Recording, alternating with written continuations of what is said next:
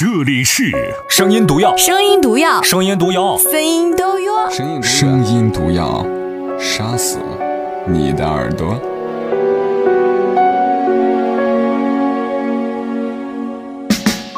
晚上好，各位亲爱的陌生人，我是马奔。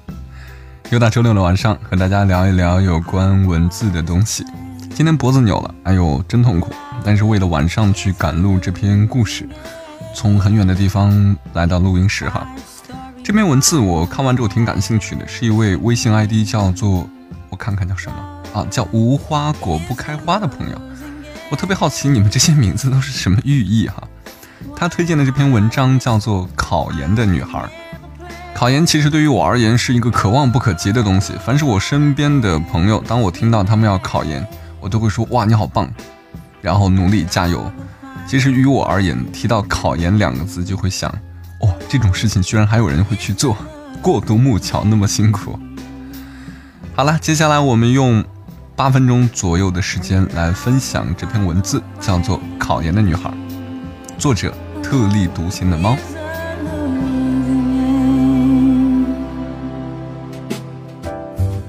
昨天在车里听广播，说新一年的考研大军开始备战了，大学生排队十小时，为了求得一个考研自习室座位的新闻。我没参加过考研大军，也很少接触到考研的群体，但我想起两个人来，两个曾经跟我同租住在。北大门口三百元床铺位置的考研女孩，A 是一个农村出来的胖胖的，大约一米六五高的女孩，黑黑的，不施粉黛且有些粗糙的皮肤，下起来黑黑黑的实诚。认识 A 的时候，我已经在那个十平方米、四张床的小屋子里住了一年。A 是我下铺第四个租客，当时他说他要考北大的光华管理学院。那已经是他第四年考光华了，第一次是大三，考上了，但因为大三不能上；第二次是大四，考上了，但面试没过；第三次是毕业一年时，差了几分也没面试机会；第四年我们认识的那一年，他白天要去上班，晚上和早晨起来就去窄小的客厅里学习。快考试的时候，他问我是否应该跟公司说明自己要考研。去请一个月的假期，但又怕考不上没了工作。虽然这份工作并不忙，也只是为了维持生计，并不指望赚多少钱。但如果没有这份钱，身为农村孩子的他，没人能接济他。当时我也大四，在凌乱的实习和找工作当中，我也不好意思帮他下结论，于是很简单的说，还是请假吧，考试要紧。第四年了，我们不很熟。但我也挺替他捏把汗的，不知道如果又考不上怎么办？一个人的梦想究竟能被撞击多少次？我记得他考完最后一场回来，躺在床上一天一夜没起来，全身酸痛，仿佛刚刚打了一场大仗之后的瘫倒。那年他笔试通过了，我们都很激动。我建议他面试去买套正装，因为那时候我也面试，也买了正装。感觉穿上正装，整个人都不一样了，也更符合管理学院的感觉嘛。于是 A 跑去商场买了一件粉红粉红的西装，衬着他黑黝黝的皮肤，我觉得不是很对劲儿。但那个时候我的衣服他也穿不上，也没法帮到他什么。看他很喜欢那件粉红色西装，我也没说什么。后来的事情我就忘记了。可能是他搬走了，可能是我搬走了，记不清了。但我记得一年左右，他跟我联系上了。那时候他已经是光华的学生，并且已经上了一年了，每天都在热火朝天的做案例分析什么的。我问他学费会不会很高，听说光华没有国家免费，他说要几十万，他借了一部分，剩下的自己打工，争取拿学期末奖学金。我不懂管理学的课程，只能够听他很高兴、很激动的样子。我想起那件粉红色的西装和他黑黑的皮肤，心里有说不出的感动。这条路他走了四年，终于走到了自己想去的地方。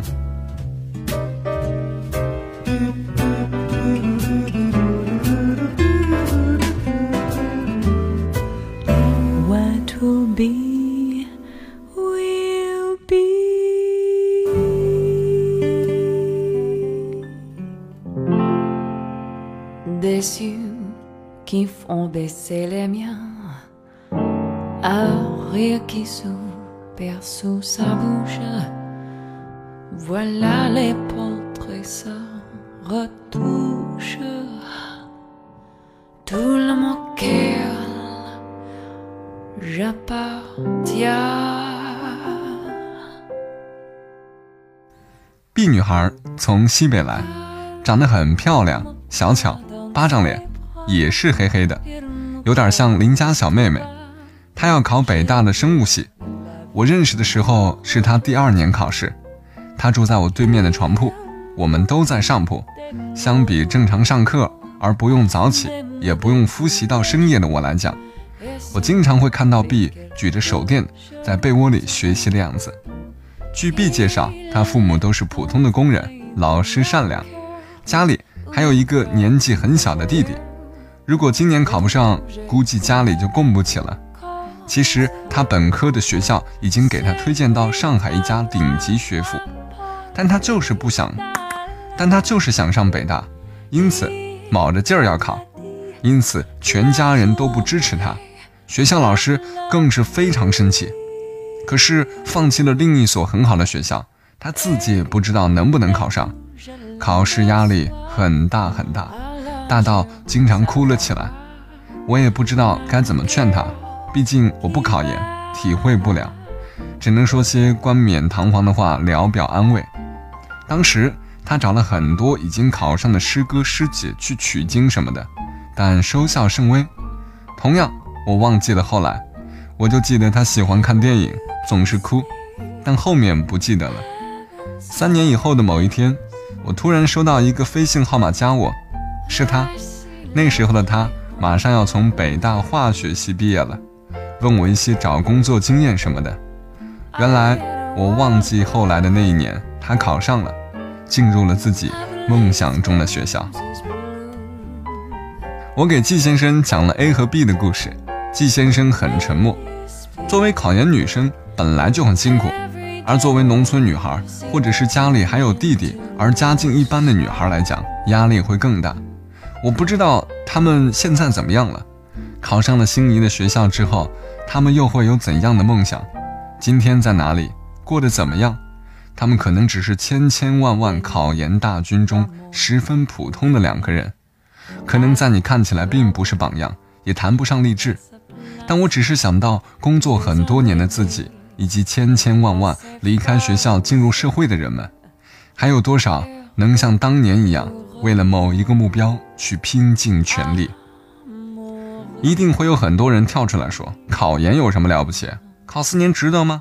人生还有很多事可以做。上个研究生出来还不一样苦逼打工仔，赚钱还没个体户多。研究生毕业生一样当 loser 云云。”但如果一个人能为一个单纯的梦想努力很多年，而这个梦想一年只有一次去实现的机会，并且这个机会也同样会因为很多不可抗力而失败，却依然矢志不渝，这本身就是一件值得去敬佩的事情，也同样是我们在慢慢丢失的能力与精神。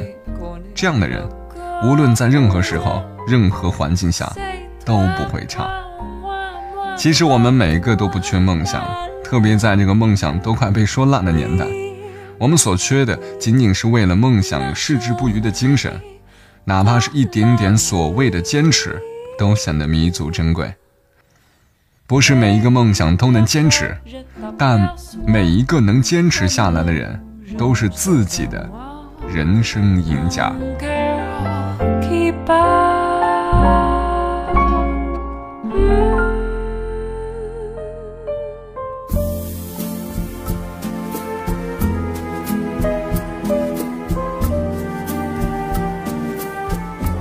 谢谢各位能够从头听到尾。实话说，这篇故事对于以往的爱情故事来讲，会有点呃没有意思。但我之所以选择这篇文章，是因为我有一个从来没有见过面的朋友，然后近一段时间每天都在复习，偶尔在网络上去遇到他，他都在图书馆。突然之间很敬佩。还有十几天就要考试了，很希望他能够有一个不错的成绩。至于说，这篇文字所反映的核心内容是对于一个梦想的坚持，只不过说用考研这个形式去讲解。其实，对于考研本身，考上了和考不上不是最重要的，重要的是他在这个过程当中的坚持。正如文中所说的一句话：“这样的人，无论在任何时候、任何环境下都不会差。”好了，我是马奔，今天的文字你喜欢吗？明天晚上二十二点三十，我们再次推送。我是马奔，明晚再会，晚安，亲爱的陌生人，拜拜。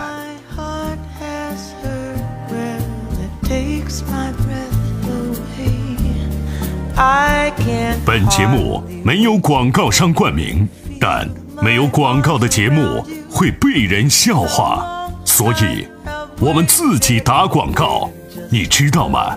这是一条广告耶！再见。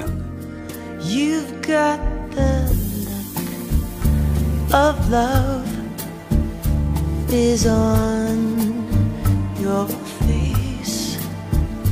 But look, that time can't erase.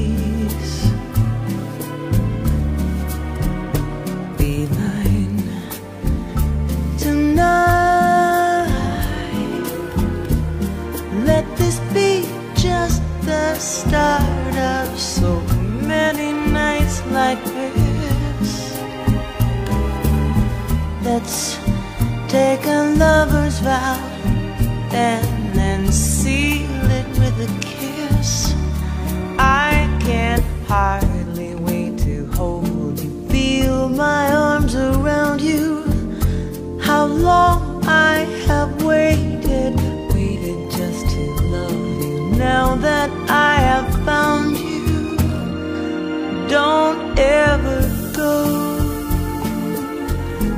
Don't ever go.